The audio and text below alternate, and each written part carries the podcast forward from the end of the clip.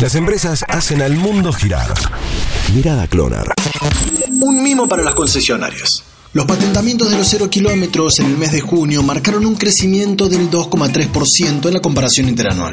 Si bien es un crecimiento muy pequeño, no es menor en este contexto recesivo. Fueron 36.991 vehículos los que se patentaron en los últimos 30 días, según informó Acara. Y en los primeros seis meses de este difícil año, ya fueron 153.099 autos nuevos que se pusieron en las calles de todo el país. Las autoridades de Acara destacaron la reapertura de las concesionarias y que los compradores supieron aprovechar todas las bonificaciones que llegaron, tanto desde fábrica como de las propias agencias oficiales. Las proyecciones para el segundo semestre no son buenas y apuntan a que este 2020 cerrará con un nivel de ventas bastante menor que el año pasado y se patentarán 200.000 vehículos menos que en 2019. Desde Acara encienden las luces de alarma por la realidad que atraviesan y destacan que a nivel nacional son 75.000 familias que viven del sector automotor.